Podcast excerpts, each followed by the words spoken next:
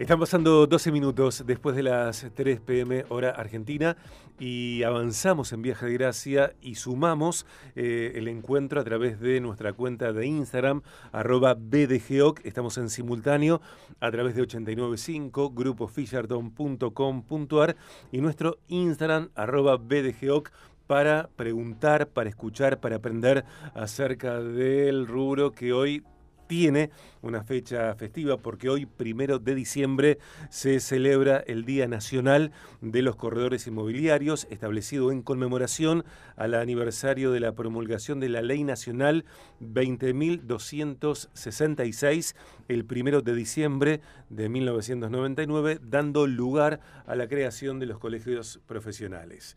Este es un momento cala en el programa, Cala Desarrollos presente en BDG y el, gusto, el privilegio eh, de charlar con él, que es uno de los socios fundadores, uno de los directores de Cala Desarrollos, Desarrollos Inmobiliarios Innovadores, Construcción, Comercialización y Administración, Inversiones con Futuro. Aquí está mi querido amigo Norbert Carlini. Norbert, bienvenido.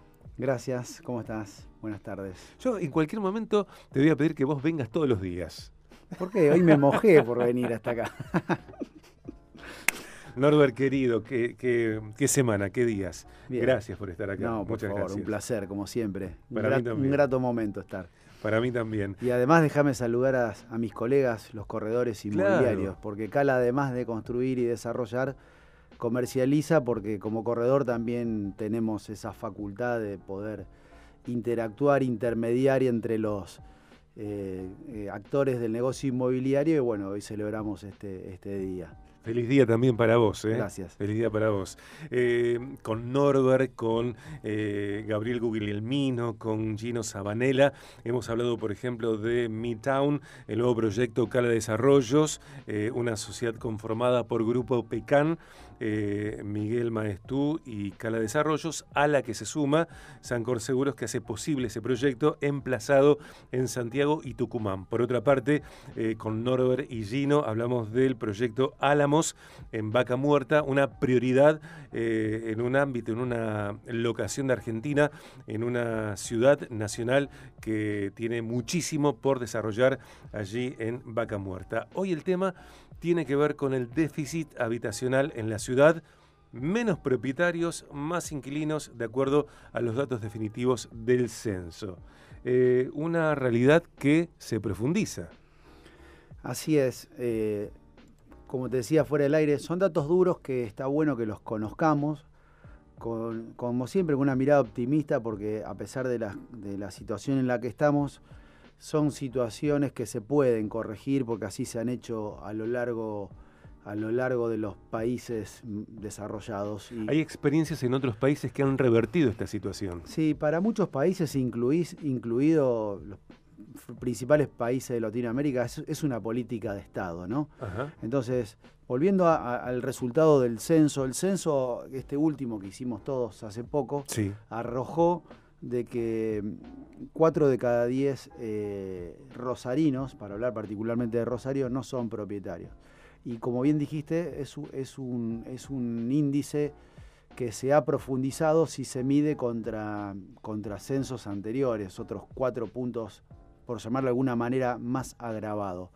Ahora, uno lo podría atribuir en primer lugar a lo difícil que es el acceso a la vivienda, sin herramientas crediticias. Y yo coincido que puede ser hoy la situación fundamental.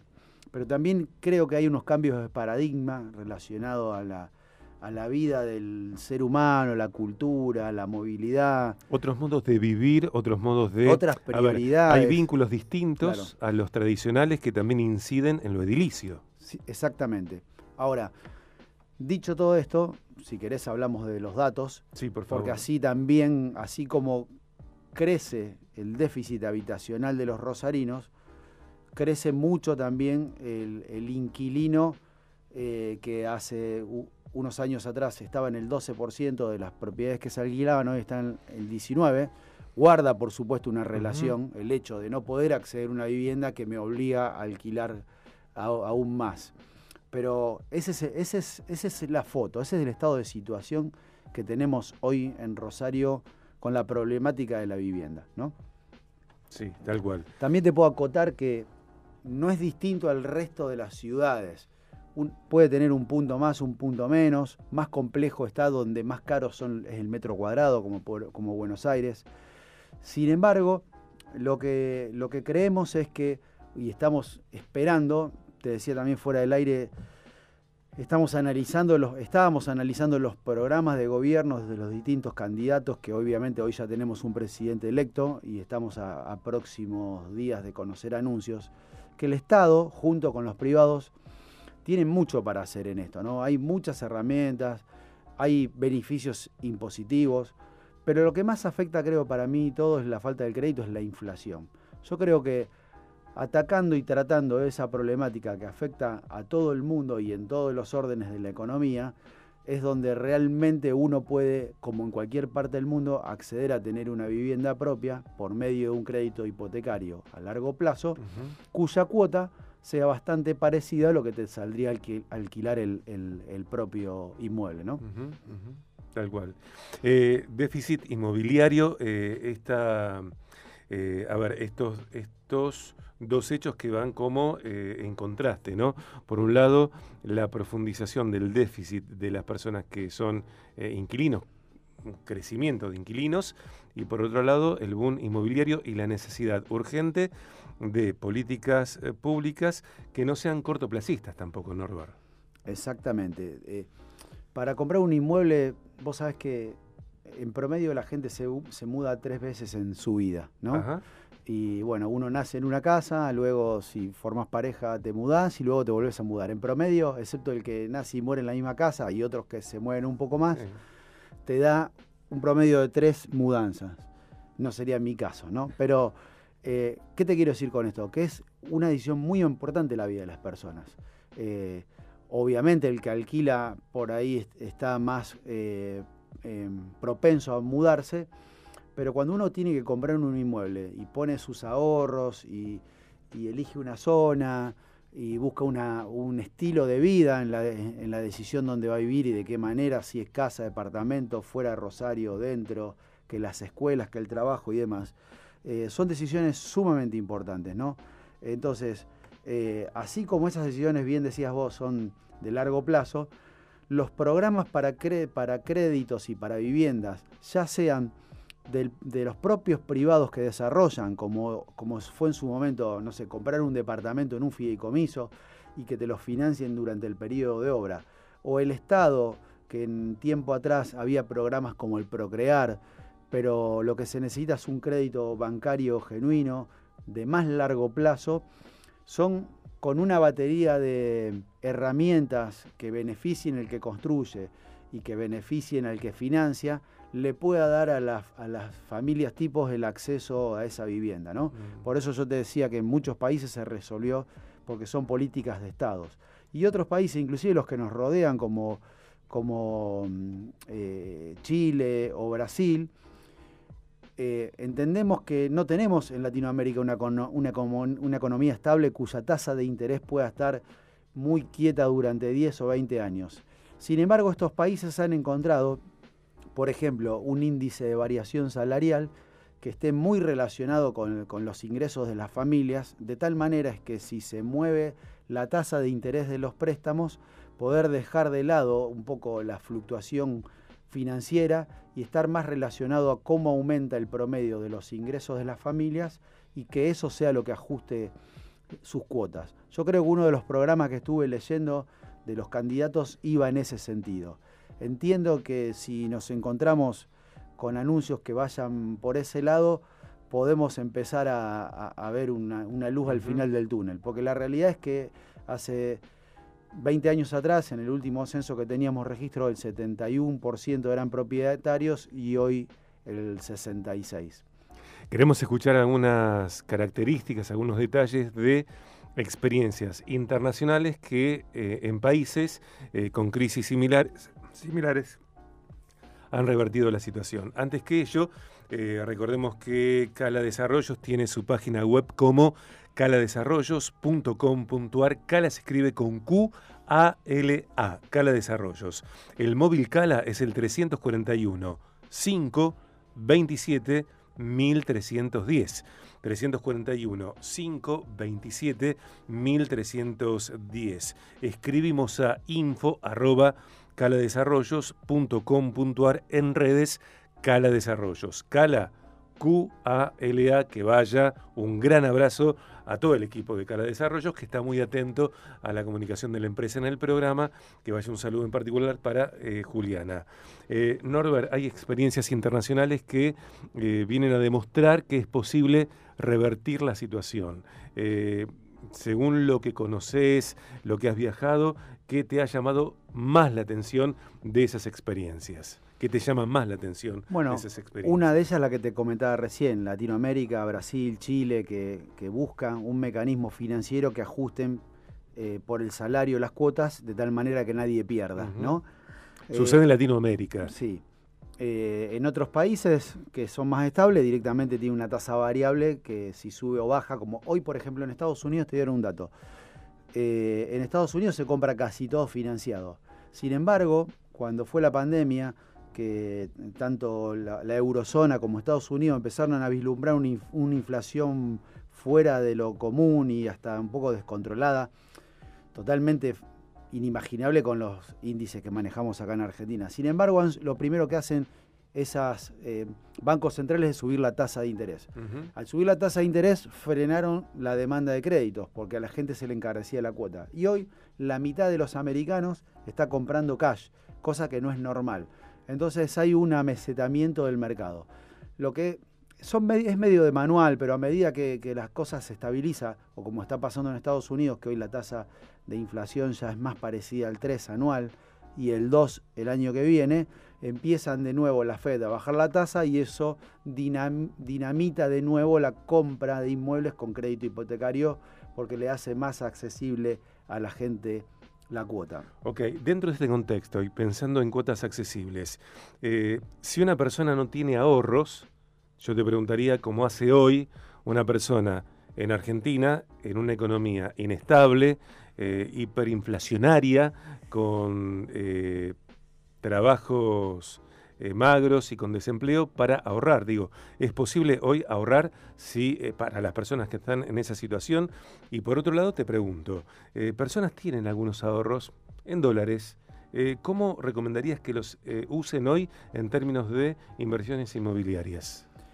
Bueno, te voy a dar vuelta a la pregunta. Dale. ¿Por qué se, se sigue construyendo tanto? Porque si realmente, si yo miro el vaso medio vacío y te digo, es difícil acceder, porque uno una de la información que surgió del censo es que una pareja necesita 166 salarios para comprar un departamento, un dormitorio, y eso es mucho realmente. Indudablemente se requiere que el salario le empiece a ganar a la inflación y, al, y, al, y a la convergencia del dólar el año próximo, de tal manera que cada vez te cueste menos salario para comprar cualquier bien que sea. Claro darte una recomendación de acá al 10 de diciembre sería una, locura, sería tener la, bola de cristal.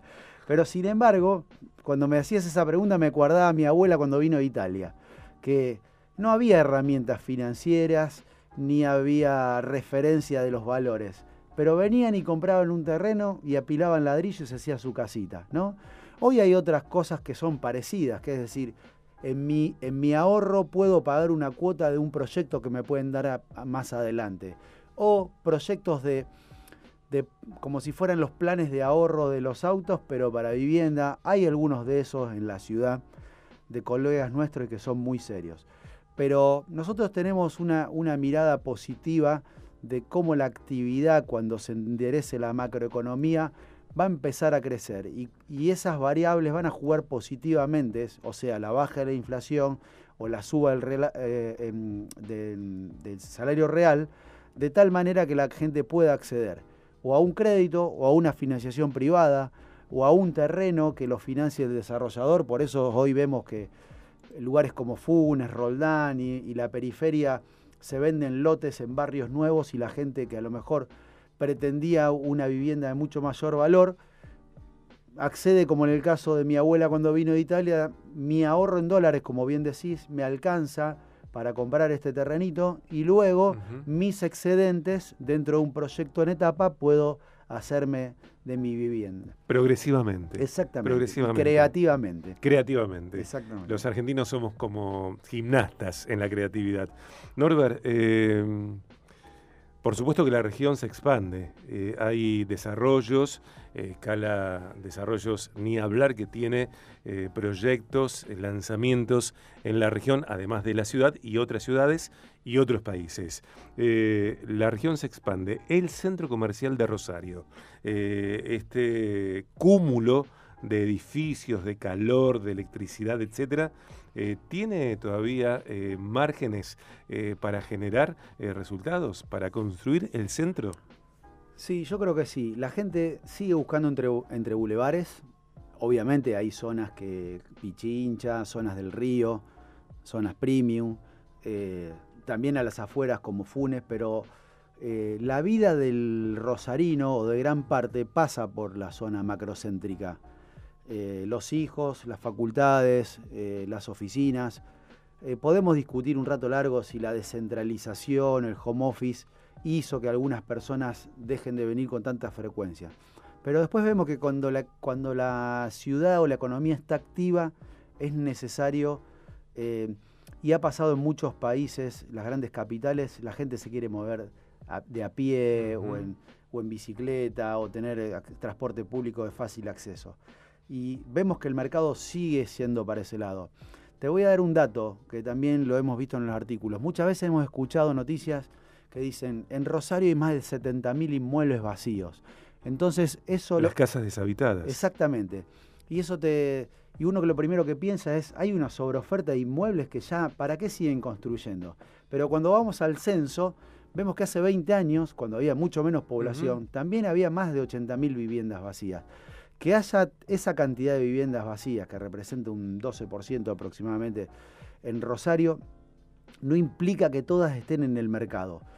Hay gente del interior, gente del campo, gente que viene los fines de semana, gente que heredó y que no quiera ponerla al mercado.